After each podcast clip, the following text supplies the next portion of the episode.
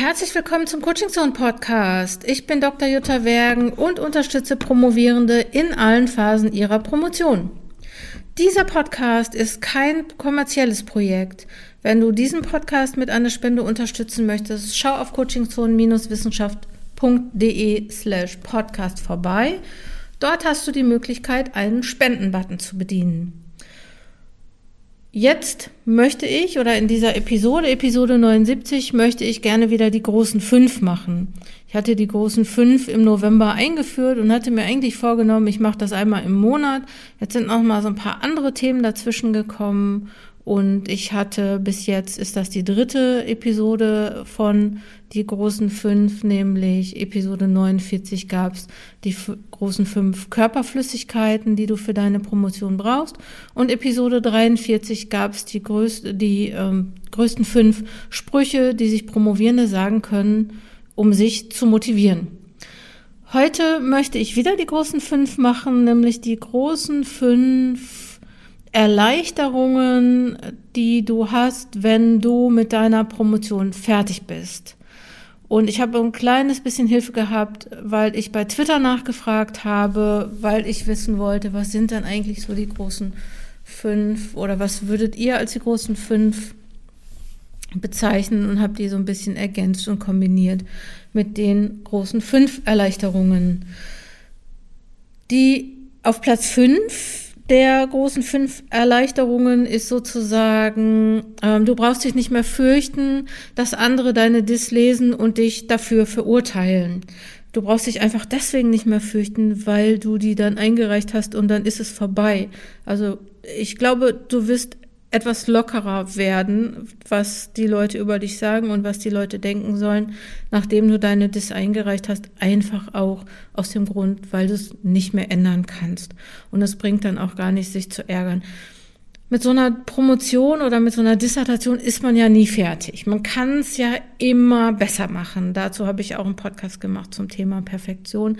Also es das heißt, ne, du kannst eigentlich, es bräuchte keine Dissertation abgegeben werden, weil ich weiß nicht genau, ob schon mal Leute eine Dissertation abgegeben haben und gesagt haben, oh, ich bin super zufrieden, das ist so toll, das ist das Beste. Alle, alle wissen, äh, wo sind da die Lücken, wo ist es irgendwie nicht so richtig gut. Aber du brauchst dich jetzt nicht mehr fürchten, dass andere deine Dis lesen und dich verurteilen, weil der Zug ist abgefahren. Ich habe manchmal so ein bisschen das Gefühl, dass Promovierende bewusst oder unbewusst nicht so richtig zu Potte kommen zum Schluss, weil dieses Damoklesschwert des andere lesen das und sagen, äh, was hat der oder was hat die denn da gemacht, äh, dass, da, dass das so bei vielen mitspielt. Und ich glaube, so ein bisschen ist es dann auch so, dass wenn Leute deine Dissertation lesen, erstens sind es Leute, die haben selber eine Dissertation geschrieben, die wissen, wie sich das anfühlt und wenn sie schlau und nett sind, dann werden sie dich da nicht wahnsinnig für verurteilen, weil das ist halt, pff, ja, äh, sowas, was man auch sein ganzes Leben lang machen könnte, aber man muss es ja irgendwann abgeben. Und die anderen, die nicht promoviert haben, die werden wahrscheinlich schwer beeindruckt sein, dass du das geschafft hast und abgegeben hast. Also, wenn du deine Dissertation eingereicht hast, kann es dir eigentlich dann auch egal sein, was Leute sagen werden. Und bekannt ist ja auch, die Leute denken so oder so, was sie wollen, da hast du keinen Einfluss drauf.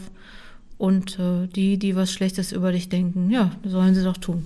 Dir kann es egal sein, deine, das ist eingereicht, du kannst nichts mehr ändern. Und das ist einfach auch erleichternd, dass man es nicht mehr ändern kann und nicht mehr ändern muss vielleicht.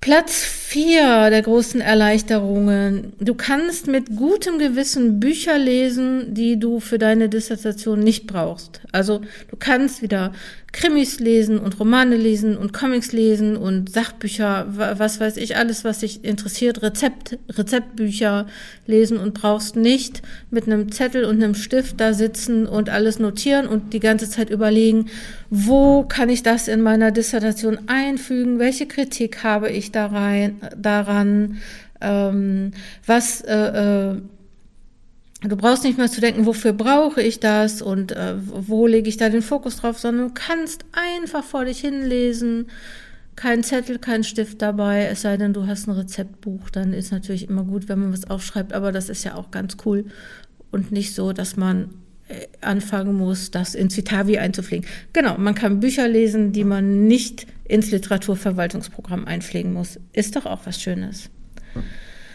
Platz drei der Erleichterungen, du kannst selbst Forschungsanträge schreiben. Also wenn du nicht promoviert bist, kannst du in den allermeisten Fällen auch keine Forschungsanträge schreiben. Das heißt, du bist immer darauf angewiesen, dass jemand Projektanträge schreibt bzw. Projektanträge verantwortet.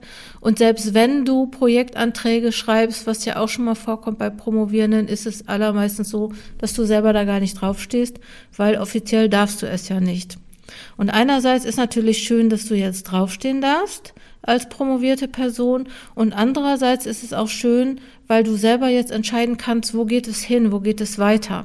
Und es gibt ja zahlreiche Programme, auch beispielsweise von der DFG, der Deutschen Forschungsgemeinschaft, wo du nach der Promotion dann auch noch überlegen kannst, willst du ins Walter Benjamin Programm oder Emmy Noether oder Heisenberg oder wie sie alle heißen, da gibt's ja auch eine lange Webseite zu, wo die ganzen Möglichkeiten der Forschungsförderung stehen.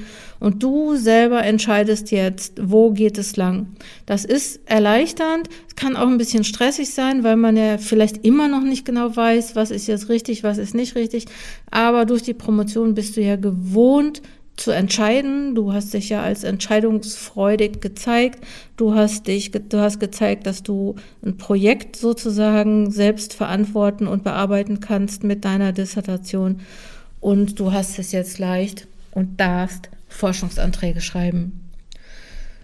Platz zwei der großen fünf Erleichterungen nach der Promotion ist, du kannst deine Freizeit genießen ohne dass du denkst, eigentlich müsste ich jetzt an meiner Dissertation sitzen, eigentlich darf ich das nicht.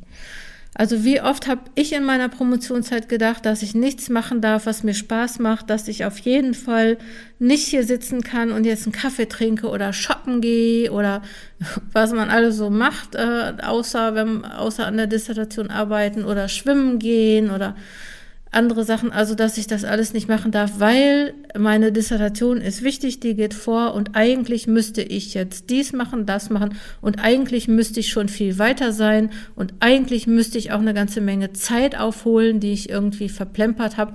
Und manchmal waren das sogar Sachen, dass ich dachte, eigentlich darf ich dieses Buch, Buch jetzt nicht zu so intensiv lesen, auch wenn es zu meinem Thema gehört ich weiß ja nicht genau, ob ich es und wie ich es gebrauchen kann. Also eigentlich sollte ich das nicht tun und eigentlich sollte ich was anderes machen. Und obwohl ich schon in meiner Promotionszeit wusste, dass das keine gute Sache ist mit diesem schlechten Gewissen, habe ich es trotzdem gemacht. Also mein Kopf hat gesagt, hey, ähm, das ist nicht gut oder nicht richtig, aber ich kam da aus der Nummer auch nicht wieder raus. Und ich kann euch, glaube ich, sogar garantieren, dass wenn ihr später, na, wenn ihr fertig seid mit der Promotion, dass ihr dann denkt, ach Mensch, diesen Stress hätte ich mir nicht machen müssen oder diesen Druck hätte ich mir nicht machen müssen und ich hätte entspannter sein können. Das kommt übrigens auch bei diesem, was ich gern früher gewusst hätte, Podcast-Episoden oft raus, oder ich habe einige schon gehört, ne, wo die Leute gesagt haben, ich hätte mehr Spaß haben sollen oder ich hätte, äh, wer hätte auch entspannter sein können. Ne? Also so, ähm, vielleicht ist das was für dich auch, wo du jetzt sagen kannst, hey, ich geb da mal, bin da mal ein bisschen locker und im Nachhinein, wie gesagt, sagst du, das hätte ich vielleicht nicht machen müssen. Und ich weiß aber, das ist etwas, was man vielleicht weiß, aber nicht fühlt. Ähm, ja. Und jetzt die Nummer eins der fünf Erleichterungen, die man hat, wenn die Promotion fertig ist. Du kannst schreiben, was du willst. Und das finde ich super erleichternd. Ich konnte am Anfang gar nicht glauben, dass ich was schreiben darf und ich entscheide selber, ob das gut ist oder nicht gut ist. Ist natürlich, kann auch natürlich irgendwie auch nach hinten losgehen. Ist es bei mir auch schon mal ein kleines bisschen nur. Aber ich habe brauchte niemanden mehr zu fragen, ob ich das jetzt darf und wie das jetzt soll, sondern ich konnte selber entscheiden, was zum Beispiel, ich habe ja das Buch Promotionsvorbereitung und Exposé geschrieben und ich konnte selber entscheiden, was in dieses Buch kommt, wie dieses Buch aufgebaut ist und welche Meinung ich vertrete oder was ich richtig finde. Also ich brauchte nicht sagen, X sagt das, Y sagt das und äh, ne, so in reiner wissenschaftlicher Manier habe ich keine Meinung und stelle das da oder ne, kritisiere das hinterher auf so einer auf einer sachlichen Ebene, sondern ich durfte schreiben, was ich richtig finde und was ich gut finde und das darf ich ja auch immer noch in meinen Blogbeiträgen. Und ähm, ich glaube, wenn man schreibt und wenn man nicht wissenschaftlich schreibt, kann man, und auch da kann man viel freier entscheiden, was man jetzt schreibt und was nicht.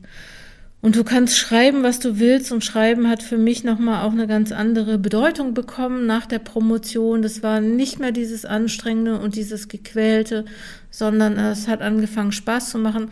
Vielleicht war das auch so ein bisschen so, dass man vielleicht in der Promotion doch, wenn man was lernt, dann ist das schon Schreiben, also in den meisten Fällen jedenfalls oder in den meisten Disziplinen, sagen wir mal so. Und natürlich kann man hinterher einfach auch ganz gut schreiben und man darf schreiben, was man möchte und man darf das selber bestimmen. Und äh, das ist eine richtig große Erleichterung, dass keiner einem da mehr für eine Note gibt. Kann natürlich, wie ich, auch nochmal eine schlechte Bewertung bei Amazon kriegen. Als ich mein erste, die erste Auflage von meinem Buch rausgebracht habe, habe ich eine Ein-Sterne-Bewertung bekommen von einer Person, die hat wirklich jeden Rechtschreibfehler mit Seitenangabe aufgeschrieben. Die hat geschrieben, ähm, ein Buch, das vor Fehlern strotzt, sich ständig wiederholt und einige Schwachstellen im Ausdruck hat. Ja, das musste ich dann, da habe ich ja auch ein kleines bisschen dran geknackt, aber okay. Ähm, so ist es halt, wenn man erwachsen ist und wenn man ähm, mit Geschriebenem an die Öffentlichkeit tritt, was, äh, was keiner kontrolliert und wo man schreiben kann, was man möchte, dann muss man natürlich auch die Konsequenzen tragen und äh, ja.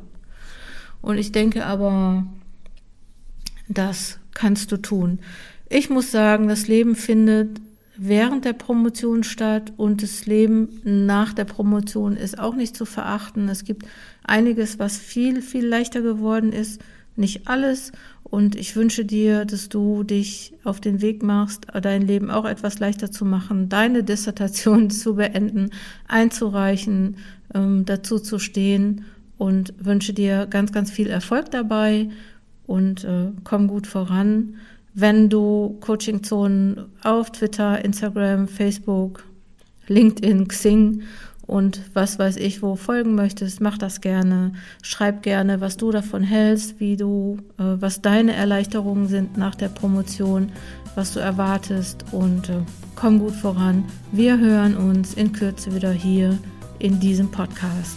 Deine Jutta Wergen.